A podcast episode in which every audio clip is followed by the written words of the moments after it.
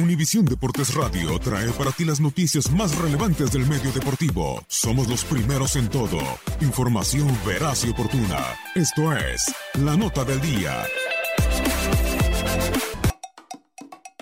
Se disputará una nueva Copa Oro, la del 2019, y con ello un equipo escribirá su nombre con letras de oro cuando dé la vuelta olímpica sobre el césped del Soldier Field de Chicago, escenario de la final del 7 de julio.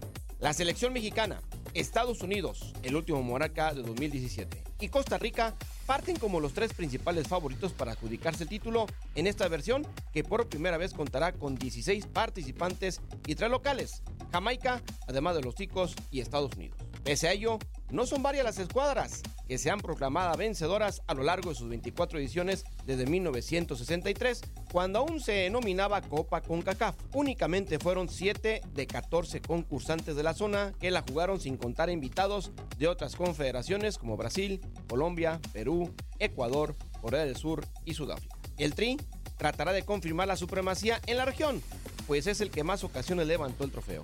De ahí le siguen sus archirrivales, los de las barras y las estrellas, con 6.